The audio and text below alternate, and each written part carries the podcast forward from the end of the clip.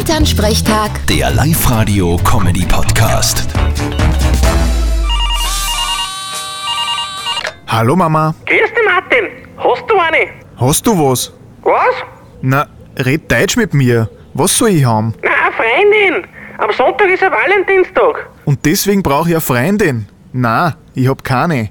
Und außerdem ist der Valentinstag eh für den Hugo. Ja, das sagst du nur, weil du keine Freundin hast. Wenn du eine hättest, darfst du anders denken. Ja, weil er dann anders denken muss. Das ist ja alles nur eine Erfindung von der Blumen- und Schokoladenindustrie und von den Amerikanern. genau, Papa. Drum zeig einmal Rückgrat und schenk der Mama heuer nix. Du um redest am Komplettsinn. Am Valentinstag zeigt man sich seine Liebe. und dann hat man das ganze Jahr seine Ruhe, oder wie? Bin ich froh, dass ich mir da keine Gedanken machen muss. Na, du wirst da irgendwann noch eine finden, die der Twadel für dich riecht.